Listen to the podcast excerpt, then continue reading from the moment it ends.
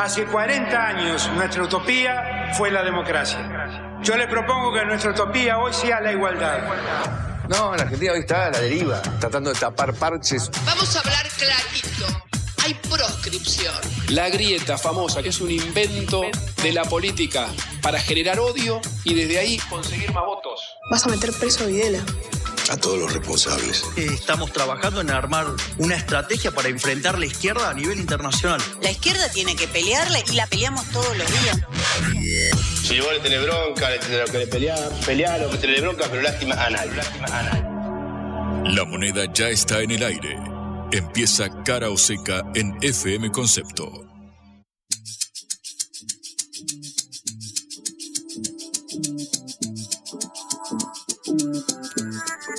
Hola, buenas tardes. En esta hora del regreso en Buenos Aires con sol, un día lindo. Los saludamos desde Cara o Los saluda Patricia Lee y Juan Legman. ¿Cómo estás, Juan? Muy buenas tardes, Patri. Estoy contento porque empieza la Feria del Libro y yo tengo ganas de revolcarme entre stands y ver qué ofrece la producción argentina.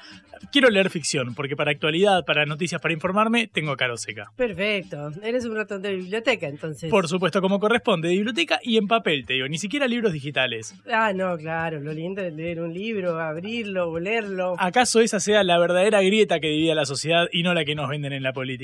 Pienso yo. Bueno, veremos qué novedades nos trae la feria, qué libros bonitos y lindos podemos comprar y leer, ¿no? Porque hoy tendremos un día de novedades, se supone, de aquí a una hora, un poquito más de una hora, ¿correcto? Sí. Cuando hable Cristina. Tenemos a Cristina Fernández de Kirchner, la vicepresidenta, que hoy hablará en su ciudad natal, en La Plata, en la inauguración de una escuela de negocios Néstor Kirchner, pero se esperan, como siempre, definiciones, aunque no sabemos si las habrán. En las, últimas las últimas veces que habló, la vicepresidenta se refirió sobre todo a la cuestión estructural, económica, la famosa economía bimonetaria que, que hay en el país con el dólar, el peso, ahora las propuestas de dolarización, por ejemplo, anuncios que van contra ellos, por ejemplo, el que dio ayer el ministro de Economía Sergio Massa de que las importaciones desde China se paguen en, en yuanes en vez de dólares, se refirió más a eso, más una, una clase maestra, llamaban sus acólitos. Eh, en este momento se espera ver si hay una definición de cara al cierre de listas para las primarias, habiendo renunciado a una candidatura el presidente Alberto Fernández y el expresidente Mauricio Macri. Hay que ver si Cristina eh, ratifica su decisión de no presentarse cuando dijo no voy a ser candidata a nada.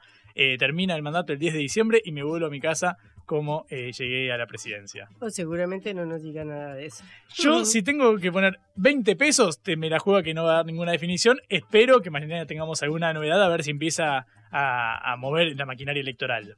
Bueno, ¿cómo seguimos? También estaremos hablando sobre una propuesta. Mira, justo hablamos de dolarización recién, una propuesta impulsada por algún sector de Juntos por el Cambio, Alejandro Cacase de la Unión Cívica Radical, pero ahora revitalizada por Javier Milei, el candidato libertario, el economista de La Libertad Avanza, de dolarizar la economía y también propuso otra medida que es eh, discutir el tema de la educación pública, y cómo se da el proceso de la educación y puso como ejemplo a Chile y su sistema de vouchers, que básicamente lo que hace es financiar la demanda, es decir, a las familias en vez de a la oferta, en vez de financiar a las escuelas, para que cada uno elija a dónde mandar a sus hijos a estudiar. Yo como egresado de la universidad pública tengo mis dudas al respecto, me interesaría saber más y por eso vamos a estar hablando con una persona muy importante de Chile sobre estos y muchos temas más.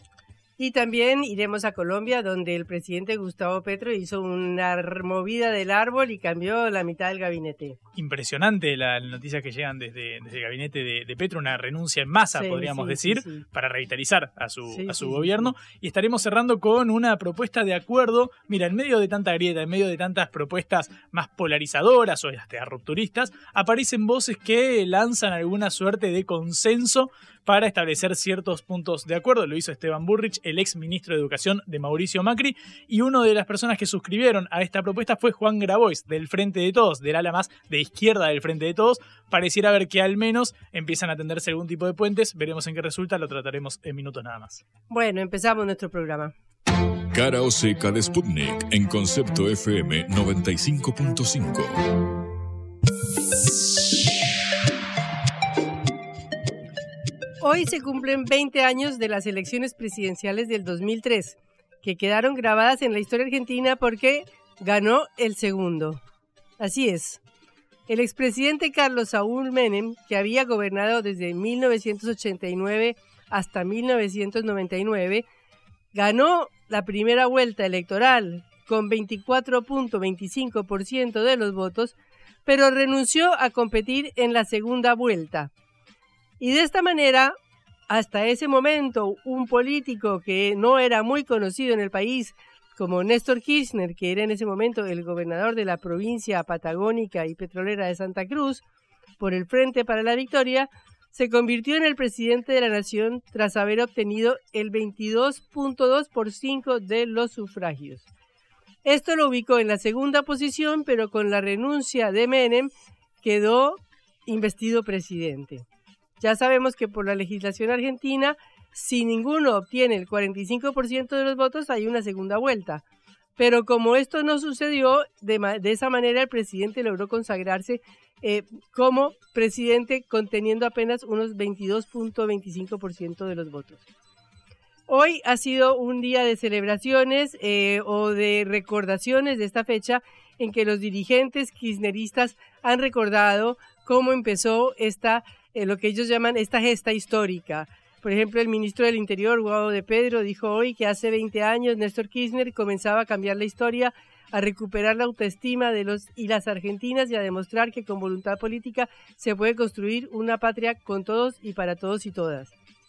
El embajador argentino en Brasil, Daniel Scioli, que fue el compañero de fórmula de Kirchner, dijo hoy, Néstor marcó mi vida para siempre. Fue un adelantado, un fuera de serie. Sus políticas orientadas a la distribución del ingreso y al desendeudamiento cumplió holgadamente y se lo recuerda por eso y realmente nos tiene que inspirar. De manera que hoy es un día en el cual se recuerda esta fecha muy importante desde el punto de vista del peronismo y desde el punto de vista del kirchnerismo, en la cual, como ya anunciamos, coincide con, o, justamente por, esta razón, va a haber una conferencia magistral de la vicepresidenta Cristina Kirchner en la, en la ciudad de La Plata. ¿Qué pasó ese 2003? Veníamos del 2001, un estallido social que cambió a la Argentina para siempre, en donde la principal consigna de ese estallido, que causó muchos muertos, decenas de muertos, era que se vayan todos, era el descreimiento total con todos los políticos del país. Argentina se había convertido en un país completamente distinto que irrumpió ese 2001. De ser un país de pleno empleo como fue desde los años 45 o 50 hasta los años 70 y casi 80, se había convertido en un país donde la informalidad del trabajo había pasado a ser más o menos el 32% en 1998. La pobreza, que era del 13% o algo así, cuando retornó la democracia en 1986, llegó a estar en el 2002 a más del 60%, es decir, un estallido de un modelo económico, político y social que fue muy duro para todo el pueblo argentino. No era el país de Juan Domingo Perón de los años 50, al contrario, habíamos pasado por un proceso tremendo de desindustrialización durante la dictadura de los años 70 y comienzos de los 80 y que culminó en los años 90 con la década de Carlos Menem, peronista, también un peronista de otro, de otro estilo y con otras políticas, que privatizó todas las empresas del Estado, la luz, el gas, el teléfono, los trenes, todo esto, generando un desempleo tremendo. Entonces, todo esto llevó a un estallido brutal que fue el estallido del 2001, como resultado del cual se produjo también un terremoto político enorme, gracias al cual fue elegido Néstor Kirchner. Néstor Kirchner tuvo una ventaja enorme y es que le tocó el viento de cola de un boom de precios de las commodities a nivel internacional, lo cual permitió que durante los primeros, que durante su gobierno, que fue de 2003 a 2007, eh, el país lograra, en primer lugar, salir del default que había sido declarado en el 2001 y hacer un canje de la deuda externa, logrando una aceptación de casi el 76% de los bonistas. Después, el gobierno de Cristina Kirchner terminó con ese default, con esa parte del default también. Pero eso fue muy importante y fueron muchos años de avance y de progreso después de ese colapso terrible que había sido el 2001. Pero había que seguir manteniendo a esa sociedad resquebrajada del 2001, a esa sociedad empobrecida del 2001, a esa sociedad que ya no era la Argentina peronista de los trabajadores, sino esa sociedad de la informalidad y de los planes sociales. Y lamentablemente el, el, viento de cola terminó porque vino la crisis económica mundial de 2008 y empezó una grave crisis también para la Argentina que tuvo que mantener toda esta estructura social, todo este eh, sustento para esa pobreza que había saltado a la luz en 2001 sin el viento de cola de los commodities y de los altos precios de las materias primas a nivel internacional. Veinte años después, como ahora, con el intervalo de cuatro años del macrismo, es decir, el gobierno de Mauricio Macri entre 2015 y 2019, eh, estamos terminando un nuevo gobierno peronista en el cual la, la vicepresidenta eh, Cristina Kirchner impulsó a su como candidato al presidente Alberto Fernández. Pero hoy, cuando este año termina el mandato del presidente Fernández, estamos en una situación cada vez más agraviante eh, en medio de lo que fue la pandemia, en medio de, de lo que ha sido el conflicto en Europa y de las sanciones que subieron todos los precios de la energía y de la sequía. De manera que 20 años después tenemos un 40% de informalidad, un 40% de pobreza y 104 puntos de inflación, 104% de inflación anual. Es decir, un deterioro de hace 20 años para acá que no para, con una inflación que durante el gobierno de Cristina había sido del 25%, con Macri del 50% y con Alberto del 100%. Y con un país que se ha estancado, con un país que en los últimos 20 años no logró crecer a la medida de lo que crecieron los demás países de América Latina. Todo esto ha marcado una crisis política muy grande, eh, como ya se vio en las elecciones de 2019, en las cuales el Frente de Todos perdió 5 millones de votos en el contexto de esta crisis y como se está viendo hoy cuando estamos en el contexto de unas nuevas elecciones y hay una incertidumbre muy grande de qué es lo que va a pasar. No está claro quién va a ser el candidato del Frente de Todos, no está claro, como ya lo hemos dicho varias veces, cuál va a ser la posición de la vicepresidenta Cristina Fernández de Kirchner y tampoco está claro cuál es el panorama electoral teniendo en cuenta que las encuestas nos dicen que estamos en tres tercios, por así decirlo, con un voto eh, juntos por el cambio de un 30%, un voto del Frente de Todos parecido y un voto por un tercero, que es el candidato libertario Javier Milei, que puede llegar a ser también de un 30%. De manera que en este aniversario eh, que parece encuentra a un eh, kirchnerismo con muchos problemas y a un peronismo con muchos problemas. No está clara cuál es la salida ni cuál es la perspectiva electoral que nos espera para las elecciones de octubre, que ya están encima. Por ahora tenemos que esperar y tenemos que esperar a ver también qué dice hoy la presidenta en su acto de presentación de la nueva escuela eh, Néstor, la nueva escuela justicialista Néstor Kirchner que inaugurará hoy en La Plata. Es momento de definiciones. Cara o seca. En FM Concepto.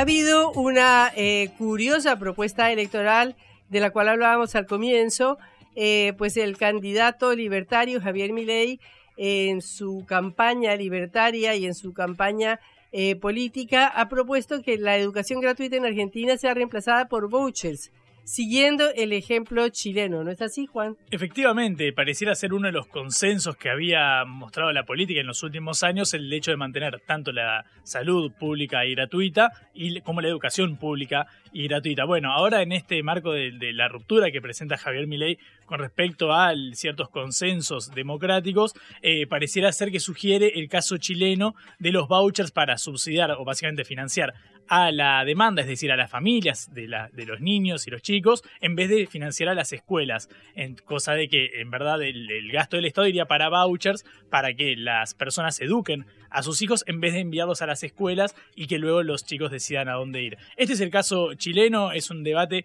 que empieza a emerger con más peso, sobre todo, como vos comentabas en tu editorial, por la creciente eh, tajada de votos que empieza a eh, sacar Javier Milei, tanto de Juntos por el Cambio como del Frente de Todos.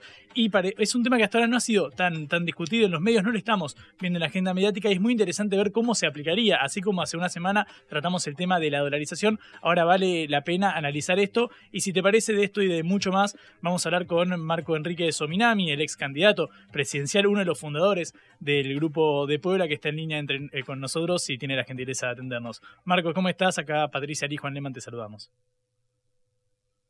Hola Patricia, hola Juan, encantado de estar contigo. Muchísimas gracias por, por atendernos. En primer lugar, quiero, quiero preguntarte cómo funciona este sistema de, vouchers en la educación de, Chile, que es ahora la nueva propuesta de Javier Mirey aquí en, Argentina. Perdón, se fue el audio. ¿Cuál es la pregunta? ¿Cuál es la opinión de mi en Chile? ¿Cuál, ¿Cuál, es tu opinión sobre esta propuesta del sistema de vouchers para la educación? ¿Cuál es la pregunta de mi ¿Cuál es la, percepción de mi ley en Chile? ¿Esa fue tu pregunta? ¿Cuál, es no, tu percepción en torno a la propuesta de la reforma educativa sobre ah, aplicar el sistema de vouchers, como base en Chile?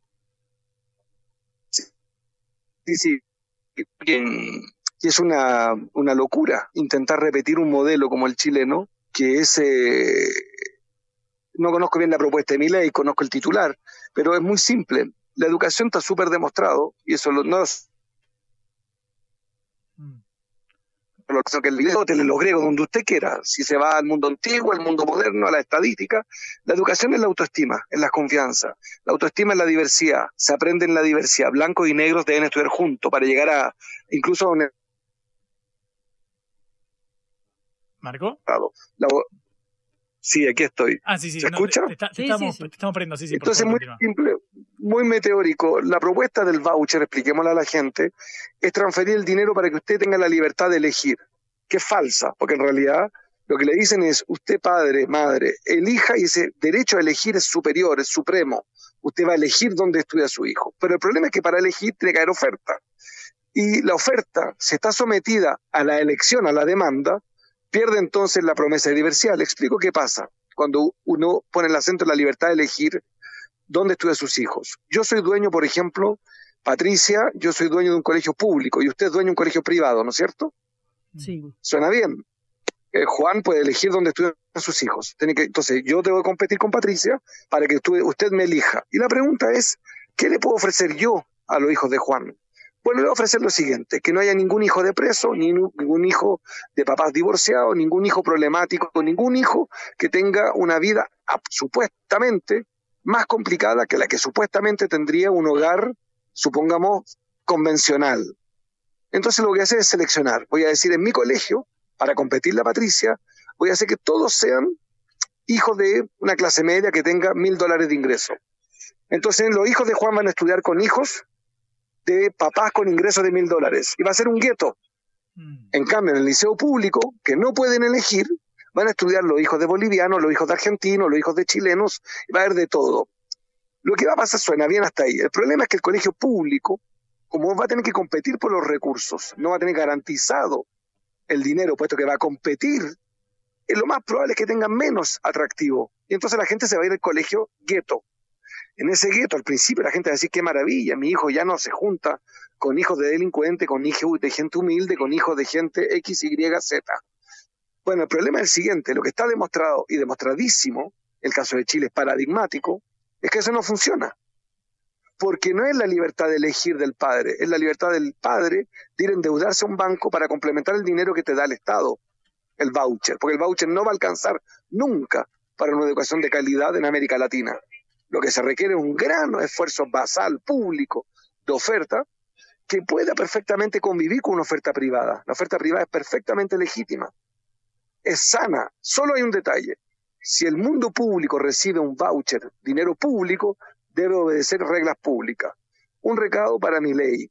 En Chile, la Iglesia Católica defiende la idea de mi ley. Nada liberal. Fíjese, el mundo conservador está con mi ley, le gusta la propuesta de mi ley. ¿Por qué? Porque el mundo católico dice, dame el dinero, que yo quiero educar solo hijos de padres católicos, solo hijos de padres casados. Entonces, en mi colegio católico con plata público, no recibo hijos de divorciados. Eso atenta contra la idea de vivir juntos, con plata pública, reglas públicas. Por eso que la idea es un error como propuesta. En el fondo es complicado de explicar, las clases medias se fascinan con el voucher, pero en el largo plazo van a entender muy rápidamente que es una estafa. Mm.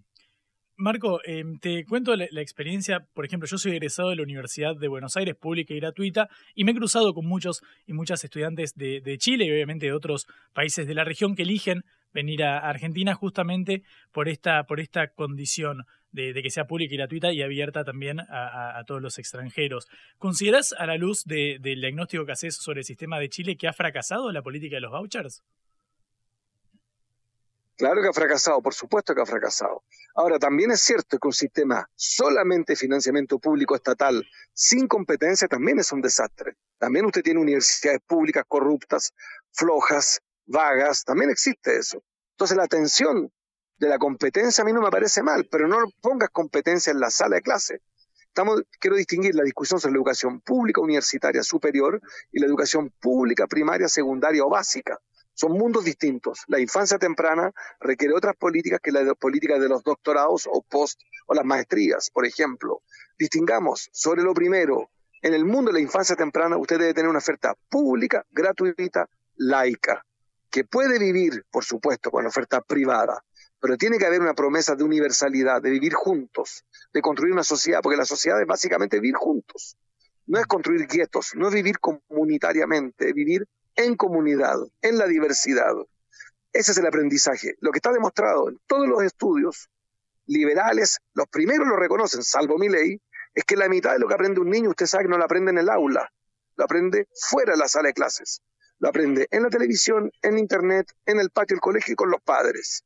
Entonces la promesa del liceo, del colegio, es básica, es diversidad. En la diversidad con calidad. Y la calidad, Aristóteles la definió el fundador del liceo. No estoy hablando de Hannah Montana, Justin Bieber. Aristóteles, que fundó el liceo, que estudió esto y que inspira a la humanidad, siempre entendió que la calidad era vivir juntos, era estudiar juntos, en la diversidad. La calidad es sinónimo de diversidad. Y en el mundo superior, que es completamente distinto, yo creo que la universidad también promesa de universalidad. Yo no tengo problema en universidades privadas siempre y cuando cumplan con deberes públicos en el modelo de desarrollo. No puede llegar a una universidad privada y considerar que el gran negocio es formar periodistas porque es barato y olvidarse de las carreras técnicas, de las carreras científicas, del desarrollo del país. Es una obligación de la universidad participar del modelo nacional. No pueden abstraerse, no son un mero negocio. Y Chile ha tenido que, después de 15 años de batalla, corregir el rumbo lento. Venimos de la Corea del Norte, el capitalismo, y lo estamos logrando paso a paso. Pero eso sí es cierto que el voucher es muy atractivo porque es la falsa idea de la libertad que es tratada con mala fe de parte de ciertos economistas. Mm. Sabes, Marco, que recién escuchando esta, esta, sobre todo la relevancia que le das al hecho de, cruzarse de la mezcla del intercambio entre distintas clases sociales en educación, en los últimos años, eh, por distintas razones, eh, quizás por el de financiamiento, quizás por la lucha docente para alcanzar salarios dignos y por otros motivos, se ha empezado a acrecentar la brecha entre las escuelas privadas y las escuelas públicas y las personas, incluso eh, así fueran de clase baja, media baja y que cuesta llegar a fin de mes, hacen un esfuerzo por mandar a sus hijos a escuelas privadas justamente para tratar de resguardarlos de ciertas eh, complicaciones que pudieran estar ligadas a la escuela pública, una escuela pública que es bandera de, la Argentina, indiscutiblemente. Eh, la pregunta es, en Chile, al menos bajo tu punto de vista, ¿ves con buenos ojos el modelo argentino? Es decir, ¿esto que está sucediendo es producto más de una coyuntura argentina de crisis económica o crees que hay una forma de mejorarlo prescindiendo de este sistema de, vouchers específico que rige hoy en Chile? Primero creo que los estados están en crisis. Nuestra democracia está en crisis porque los estados están en crisis. Tú no puedes recibir con la alfombra roja al presidente de China y decirle a un niño de 8 años que la democracia es importante. Estamos con contradicciones vitales. Te aclaro que yo, el primer socio comercial de Chile es China es el realismo político, pero estamos con confusiones gigantescas en el mundo y hay una crisis de los estados. En ese contexto, la educación pública, que es lo que hace una sociedad, que es lo que hace un estado, también está en crisis, una crisis de confianza. porque efectivamente también tenemos problemas serios de financiamiento de la educación pública y están en crisis. Y creo que en el caso argentino, lo mejor que tiene Argentina, y me lo, me lo digo con mucho amor porque he dado evidencia suficiente de que tengo un enorme afecto por Argentina y América Latina, fundé el Grupo de Puebla, entre otras cosas. Por eso creo en la integración y quiero decirles con humildad que lo mejor de Argentina es su educación pública. Es lo que los hace distinto al resto del continente. La educación pública, laica y gratuita. Eso es un bien jurídico, un bien cultural inédito en América Latina, que lo comparte con pocos países. Por ejemplo, México. Dos países, Argentina y México, probablemente con mayor densidad cultural del continente, del continente. Ahora hay que defender eso. Y eso te transforma en un conservador. Explicarle a los que defienden la idea del voucher, que repito, expliquemos qué es, es transferencia de dinero. Es decirle, disolvamos la democracia, disolvamos los gobiernos, dividamos el Producto Interno Bruto de un país y entreguémosle a la gente esos supuestamente 10 mil dólares que tiene cada argentino, supuestamente en el año. Suena, suena sensato. Ahora la pregunta es, ¿quién construye las carreteras? ¿Quién financia la policía? ¿Quién cuida los aeropuertos, los puertos? ¿Quién construye las carreteras para que el negocio funcione? ¿Quién? Cada uno dona lo que quiere. Entonces acabó el principio de vivir juntos. Yo de mi, de mi voucher veré cuánto le quiero donar porque soy caritativo a la obra pública. Eso significa vivir en la barbarie. Por eso lo que hace mi ley y muchos más en América Latina es, son malos alumnos del liberalismo. El liberalismo nunca ha defendido esta idea. No es verdad. Esto es simplemente porque estamos todos desbordados y porque tenemos medios de comunicación vagos, redes sociales excitadas, analistas mediocres y un debate político decadente, que ideas infantiles, mal hechas, avanzan, pero es insostenible la idea del voucher. Pero Eh, le pregunto, ¿por qué no solamente hagamos un voucher en salud también? No solamente, ¿por qué solo educación?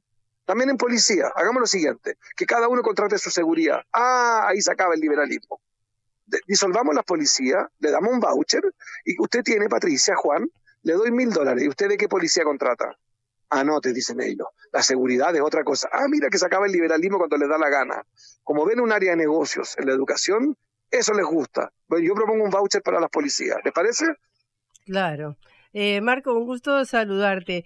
Eh, hablando precisamente del papel del Estado y del rol del Estado, voy a referirme a otro tema, pero aprovechando que te tenemos, eh, que es la propuesta del presidente Boric de crear una empresa nacional del litio, lo cual es muy importante porque no sé si sabes que en Argentina, por ejemplo, el litio ni siquiera es un recurso nacional, sino de las provincias, y por lo tanto el Estado Nacional casi que no tiene eh, maneras de actuar para eh, poder aprovechar este recurso de una manera nacional y productiva. Entonces quería preguntarte por esta importante iniciativa del gobierno de Boric, que para Argentina en este caso sería un ejemplo muy bueno y muy productivo a seguir. Es una gran propuesta la del presidente Boric.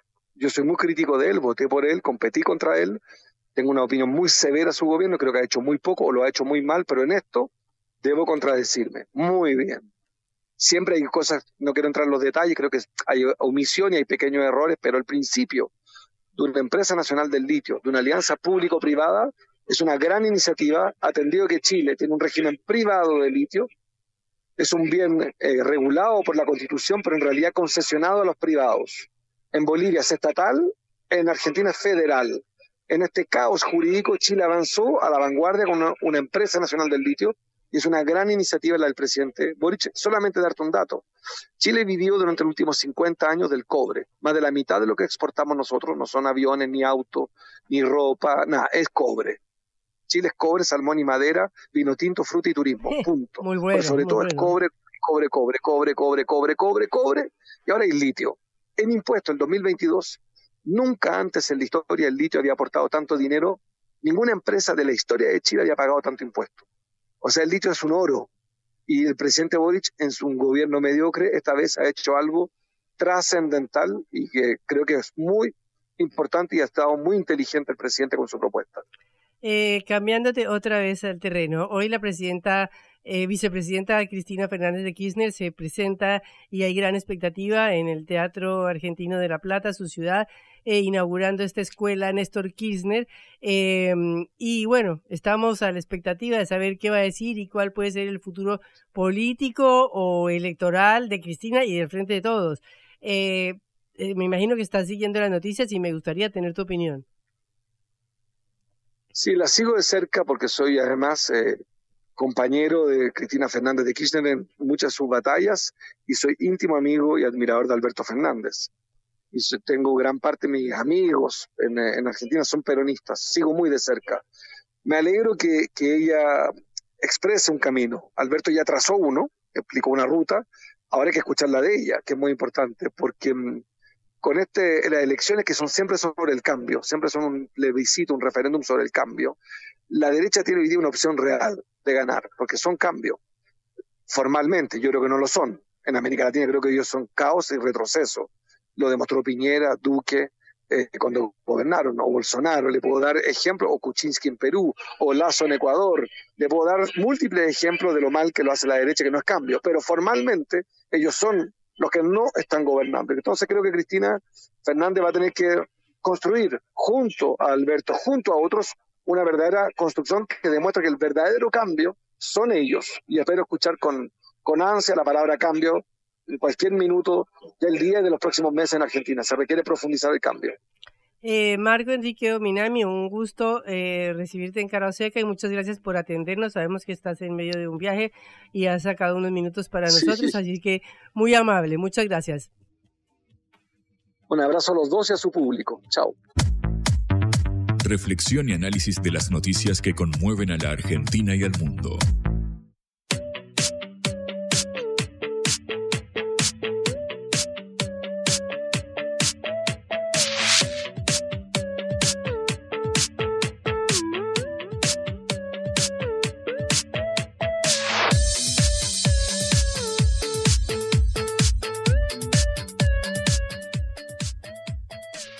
¿Hoy hay alguna noticia de que puede llegar a haber algún acuerdo político en este país, Juan? Y mientras todos los focos de atención se posan en este momento particular, a horas de que hable la vicepresidenta Cristina Fernández de Kirchner y dé alguna suerte de definición, algo que tampoco está confirmado, lo que sí empieza a formarse es esta intención de trazar puentes de diálogo.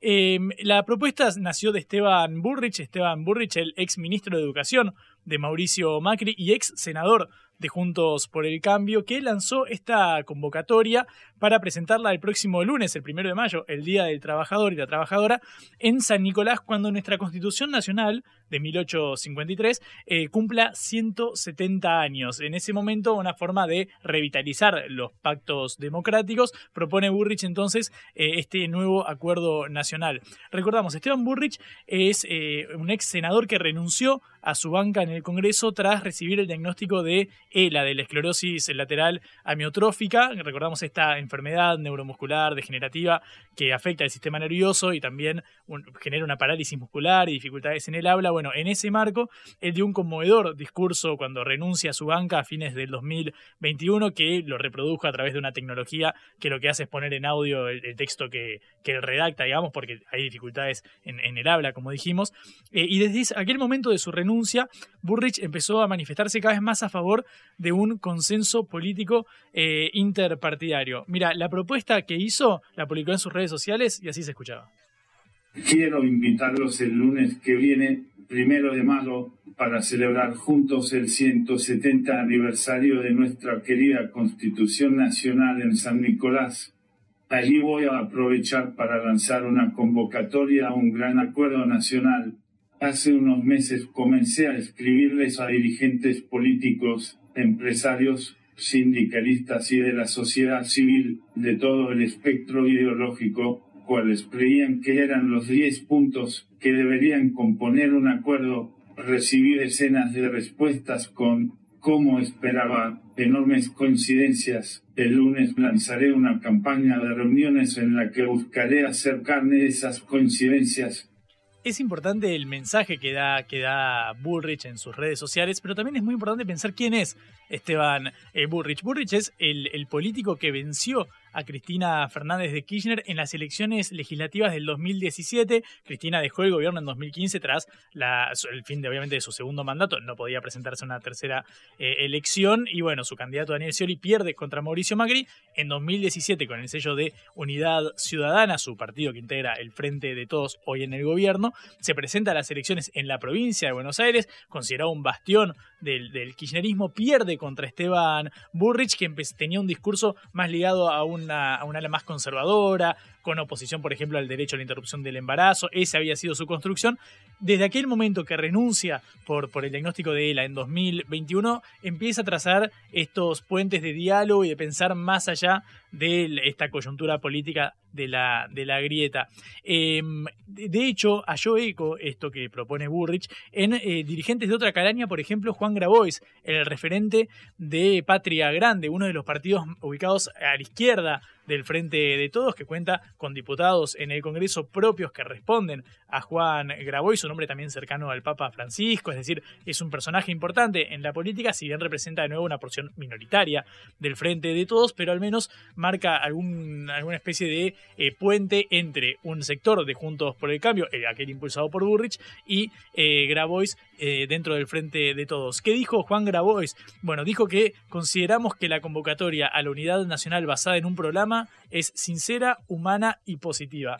En términos concretos, la idea es que este lunes se consensúen 10 puntos básicos para trazar ciertas políticas de Estado pese a todas las diferencias que se, eh, se marcan ahora en el, en el escenario político eh, nacional, pareciera ser una, una propuesta de la política del riñón, de la, de la política, de nuevo estamos hablando de las dos coaliciones mayoritarias, al menos hasta el día de hoy, de la política argentina, ante el crecimiento de tendencias más rupturistas, eh, por ejemplo, outsiders como el propio Javier Milei. Bueno, este es el marco en el cual se da el, esta propuesta de Esteban Burrich de trazar un consenso. El otro tema central del día de hoy es esperar a ver qué pasa con la vicepresidenta de la Nación, que también viene hablando justamente en un sentido similar a este, en el hecho de dejar de lado eh, tanta disputa polarizante y eh, pensar en los problemas, problemas estructurales de la economía, en la economía bimonetaria, en aquella pulsión que tenemos los argentinos por el dólar y eh, que genera por supuesto un perjuicio dentro de la economía nacional. Y de hecho de frente a lo que es la expectativa por el discurso de Cristina hay quienes empiezan a plantear que puede darse alguna novedad con respecto a una candidatura, porque recordamos, desde la condena en la causa vialidad de diciembre del año pasado. La condena de Cristina Kirchner. La condena de Cristina Kirchner por corrupción en la causa vialidad, ella dejó en claro que no iba a ser candidata a nada, a ningún cargo, ni legislativo, ni ejecutivo, ni como presidenta, ni como vicepresidenta en los comicios presidenciales de ahora de octubre. Eh, y sin embargo empiezan a aparecer voces que dicen, ¿Sabes que no está tan descartada esta posibilidad? Mira, escuchemos a Hugo Yasky, un diputado nacional del Frente de Todos y referente sindical, que esto decía hoy a la mañana. Mi sensación es que va a estar en el centro de la cancha, como decimos nosotros en términos políticos, que es probable eh, no, que no descarta la candidatura. Si lo descartara de plano, nos lo hubiese dicho con todas las letras, como nos dijo con todas las letras que no lo tiene resuelto.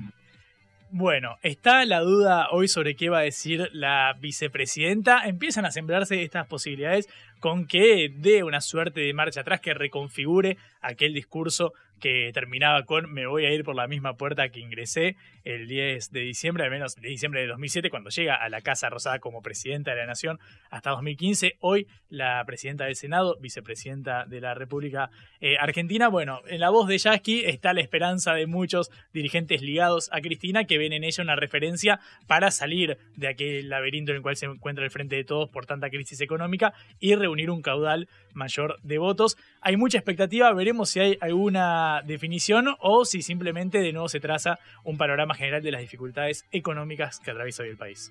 Veremos. Lo que a Verne le tomó 80 días lo hacemos en una tarde. La vuelta al mundo en la vuelta a casa.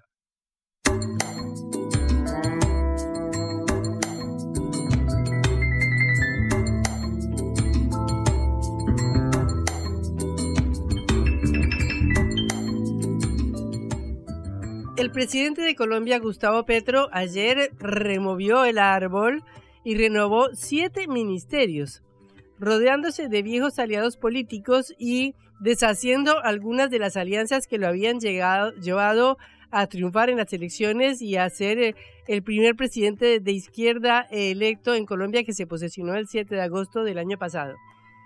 Es que el gobierno ha enfrentado algunas dificultades en el Congreso para aprobar las reformas que está impulsando en primer lugar, la reforma del sistema de salud. Por esa razón, Petro eh, decidió modificar su gabinete de una manera grande, importante, sustantiva, cambiando algunos ministros muy, muy claves, como por ejemplo el ministro de Hacienda, José Antonio Ocampo, eh, que era un hombre de confianza de los mercados, el del Interior, Alfonso Prada, que igual pasó a otro cargo, y la de Salud, Carolina Corcho, que había sido la que había em, enfrentado la presentación de este proyecto eh, de salud en el Congreso.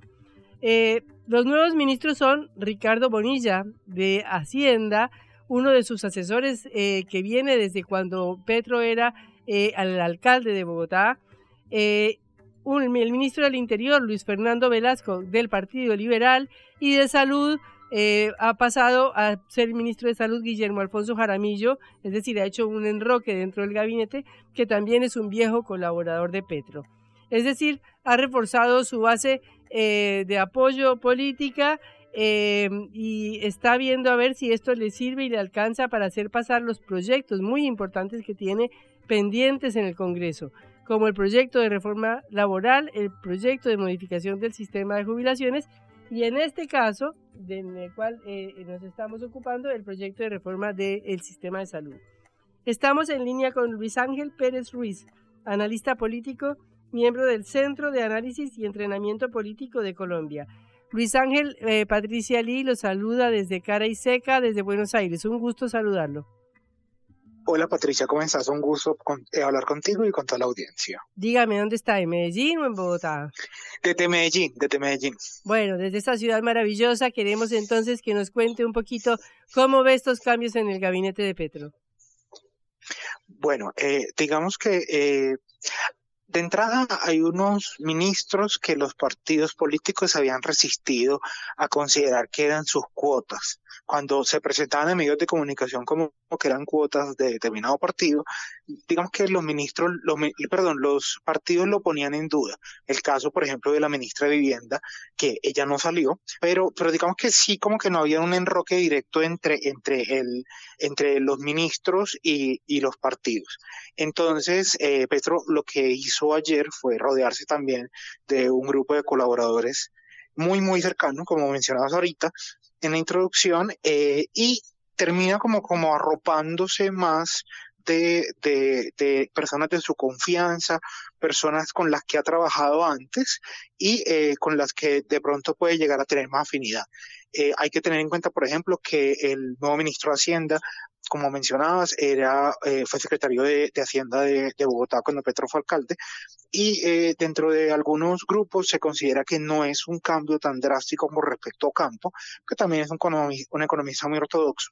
Entonces, digamos que no hay como un, una gran problemática. De hecho, Bonilla mencionaba hoy en una entrevista que él esperaba que en algún momento eh, le llegara su turno en el ministerio, solamente que pensaba que de pronto Campos se iba a tomar el, el otro año que iba a tener de permiso de la universidad que trabaja en Estados Unidos. Entonces, básicamente lo que hizo Petro fue una recomposición de su, de su gabinete, teniendo personas más, eh, más cercanas. Y el caso de Velasco, que va para el interior, una persona que tiene mucho, mucho eh, trayectoria en el Senado, entonces digamos que puede manejar muy, muy bien esas relaciones políticas.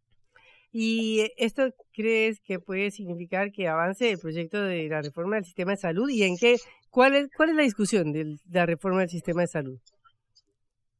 Bueno, eh, digamos que hoy eh, Jaramillo, el ministro de Salud nuevo, estaba mencionando que no van a retirar el, el, sistema, el proyecto, sin embargo que se van a reunir con una serie de, de, de agremiaciones. Entonces puede que Jaramillo que sí tiene una fama de ser más conciliador que la ministra Corcho, ex ministra Corcho ya, eh, entonces puede darle un respiro a, a, este proyecto. También hay que tener en cuenta que la ministra Corcho había tenido digamos, un desgaste muy grande y había hecho un, un desgaste muy grande al gobierno, incluso entre personas que defienden la, la reforma a la salud. Entonces, su salida de entrada sí puede generar un, un, proceso para destrabar eso, si se hacen unas, una serie de discusiones bien evitadas con los partidos. Bueno, básicamente, eh, eh, la reforma a la salud lo que, lo que termina haciendo es darle más poder al Estado para para fortaleciendo el aseguramiento público y el control de, los de los recursos. En este momento los recursos eh, se trasladan a las entidades privadas, que son las que finalmente los administran. Entonces, actualmente el proyecto lo que plantea es que esa intermediación y manejo de recursos no lo hagan los privados. Entonces, ese es el meollo del proyecto y, y, digamos que sabrás tú y sabrás la audiencia de cuando de entrada hay administración de recursos es mucho más complejo eh, este proceso, sobre todo porque eh, para nadie es un secreto que puede existir un lobby dentro de estas entidades de salud eh, privadas eh, al interior del Congreso. Entonces, digamos que la discusión es muy, muy, muy extensa, pero, pero esperemos a ver cómo le va al nuevo ministro Jaramillo. Bueno, pero el, sistema de salud colombiano requiere de una reforma, ¿no? Porque todas las eh, pescadoras privadas, eh, bueno, hay millones de casos que uno conoce por, por, por experiencia personal o por los familiares o por lo que sea, de falencias tremendas en la prestación del servicio de salud de todas las CPS, de todas las eh, empresas prestadoras privadas del servicio. Sí, Sí, de entrada el, el, el, el, proyecto o la reforma al sistema de salud es necesario, yo lo considero así personalmente, porque hay un, también hay unas desigualdades territoriales en cuanto a la prestación de, de, salud, no es lo mismo la prestación de salud en Bogotá, Medellín, Cali, que en el resto del país. Entonces, sí es importante ese proceso de entrada, eh, de modificación, de reforma estructural del sistema, porque eh, dentro, dentro, de todas estas eh, EPS, eh, estas prestadoras privadas, eh, en los últimos años han venido cerrando mucho porque eh, terminan quebradas, terminan claro. eh, con insuficiencia de recursos, entonces eso sí es una bomba que termina estallando en cualquier momento. Claro, y dejando personas que necesitan un tratamiento para el cáncer o, o, o cosas gravísimas sin ninguna prestación y sin ningún servicio. Claro, eh, digamos que lo, lo, con la pandemia se acrecentó mucho esto, eh, eh, el acceso. En teoría, los colombianos estamos asegurados al sistema, pero de ahí a que podamos tener acceso a, a, los servicios ya puede ser un poco más complejo, sobre todo como te menciono, en ciudades más pequeñas, en las zonas rurales. ahí es donde el, el, el asunto empieza a complicarse. Y de las otras reformas, de la reforma laboral y de la reforma eh, pensional o de jubilaciones, ¿qué, qué, qué va a pasar? Pues básicamente la, reforma laboral por el momento sí tiene algunas, algunas, eh, como te dijera yo, algunos, algún, toca algunos callos entre algunos eh, empresarios, pero digamos que el, el, grueso de la discusión se ha enfocado en la reforma a la salud. Eh, creo que la reforma laboral puede terminar pasando, de pronto le hagan algunas, algunas modificaciones, sobre todo en lo tendiente a las, a las nuevas tecnologías como Rappi, como Uber, todas estas plataformas, pero de entrada la reforma laboral ya tuvo eh, un espaldarazo de la OCDE, entonces eh, digamos que, que esa no la tiene tan complicado, teniendo en cuenta que la ministra puede llegar a ser considerada una de las más radicales del gobierno, que es lo paradójico de, del asunto. Y en cuanto a la reforma pensional, eh, ahí el gobierno tendrá que aumentar mucho el lobby de las, de las aseguradoras privadas, que es lo realmente complejo ahí, porque digamos que el, el fortalecimiento de, del, de, la, de, la, pensión pública es una de las apuestas del gobierno de Gustavo Petro y es eh, una de las, de las transformaciones que él ha prometido. Entonces, en definitiva, creo que la de la salud y la, la perdón, la pensional y la laboral están menos enredadas que la, que la reforma a la salud. O sea, es posible que él pueda seguir avanzando con su agenda eh, legislativa. Sí, el asunto es, eh, todo dependerá de cómo destrabe la reforma a la salud, porque la reforma a la salud lo que ha hecho es que eh, tenga muchas discusiones con los partidos tradicionales de centro derecha incluso con el Partido Liberal, que en teoría es de centro izquierda. Entonces, dependerá de cómo se solucione el, el meollo de, la reforma a la salud para ver cómo va avanzando eh, la reforma laboral y pensional. Eh, una pregunta ya que estamos cambiando un poco el tema, eh, que es la conferencia internacional que se realizó hace dos días sobre Venezuela y la mediación de Gustavo Petro para buscar eh, un acuerdo entre el gobierno de Nicolás Maduro y la oposición para que haya unas elecciones y para que Estados Unidos deje de lado o reduzca las sanciones contra Venezuela. ¿Cómo ve ese proceso? Digamos que eh, eh, la cumbre, eh, y bien lo mencionaba uno de los de los ministros, de los cancilleres, embajador, el embajador de Turquía en Venezuela, perdón, decía, de estos de estas cumbres nunca salen cuestiones muy concretas. Y y en ese sentido, yo creo que es un proceso de negociación largo porque ambos, tanto oposición como gobierno, eh, no quieren ceder en nada y quieren tenerlo todo y en un proceso de negociación es muy complejo abarcar todo. Sin embargo, digamos que hay una luz para poder eh, generar este proceso de entrada eh, que sea Colombia uno de los países más afectados por la por, por, por la situación del, del vecino país eh, también hace que haya una cierta legitimidad entre, entre las acciones que se hacen.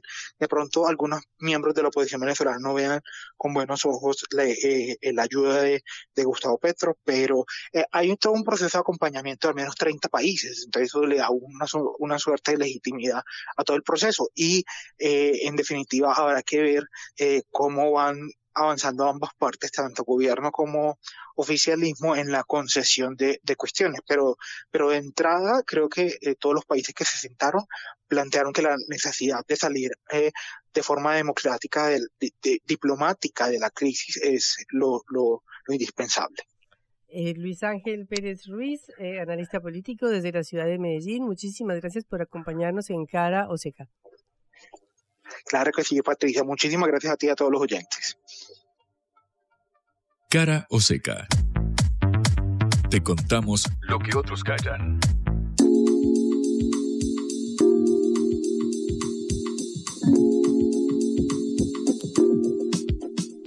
Bueno, Juan, ¿qué tenemos para cerrar? Nos vamos a España. Ah, nos vamos qué metafóricamente. No tengo los pasajes en mano, ya te los voy a conseguir.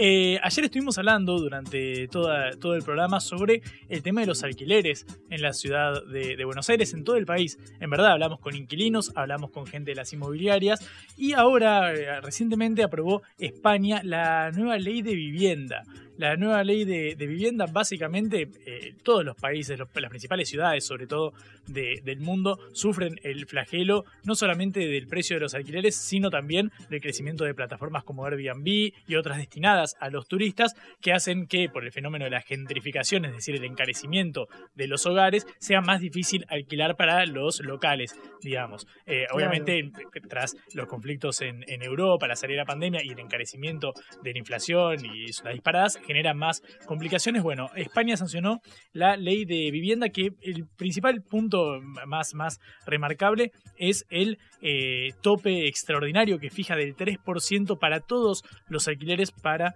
el 2024. Además, eh, el Instituto de la Vivienda va a fijar un nuevo índice de referencia en función de la, de la inflación para que el aumento de los alquileres eh, sea menor a la inflación anual. Además, por ejemplo, lo que hace es eh, reducir de 10 a 5 el número de viviendas que debe tener un propietario para ser considerado un gran tenedor.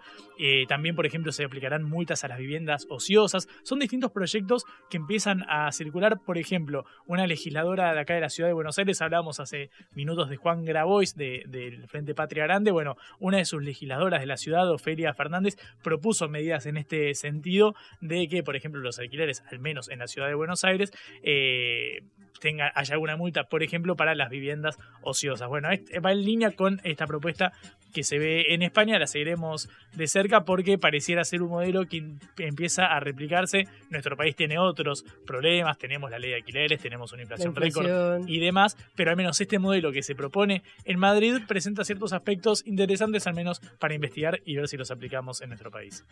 Y bueno, ahora en minutos nomás habla Cristina Fernández de Kirchner en La Plata, en el Teatro Municipal. Veremos qué definiciones da. Ya escuchamos a Marco Enríquez Ominami diciendo que básicamente está esperanzado con la fórmula que presente el Frente de Todos. Es un hombre cercano a Alberto Fernández y a Cristina Fernández de Kirchner. Uno de los pocos que queda que no se han jugado por uno de que los no dos. Efectivamente. Por uno por el otro. Que no han quedado de uno u otro lado de la trinchera de linterna que surca al gobierno nacional. Y escuchamos la voz de Hugo Yasky, el referente sindical, que dijo que no descarta que Cristina haga un anuncio en una suerte de lanzamiento de una candidatura. Lo cierto es que no es momento todavía de apresurarse, hay que esperar, esperar a ver si hay alguna definición, si efectivamente ratifica o si por otro lado, rectifica lo que dijo y cambia el rumbo de cara a las elecciones tras la renuncia de Alberto Fernández para presentarse a una candidatura. Veremos qué pasa en minutos nada más cuando hable Cristina. Bueno, nos vamos hasta mañana en la hora del regreso. Recuerden que nos pueden escuchar por sputniknews.lat. ¿Quiénes nos acompañaron hoy, Juan? Como siempre en la Operación Celeste Vázquez, en la producción ejecutiva de este envío, Augusto Macías. Nos encontramos mañana, viernes al fin. Por fin. Hasta mañana. Chau. Vamos a hablar clarito. La guerra contra las drogas ha fracasado. Se ha producido un genocidio en mi continente. Tenemos nosotros que plantar una sola voz, y que América Latina, el Caribe, le diga a los Estados Unidos de Norteamérica, no más golpismo. Y se aplica lo que decía Tolstoy, un gobierno que no procura la justicia no es más que una banda de malhechores. Qué cosa rara que diga gracias a la vida a pesar del dolor, porque mi hija dio la vida sabiendo que había que cambiar. La vi ahí que, que brillaba, que sobresaltaba en ese estadio hermoso y no lo pensé y, y la fui a besar. La vida está llena de tropezones y de fracasos, pero es hermosa. Cara Seca.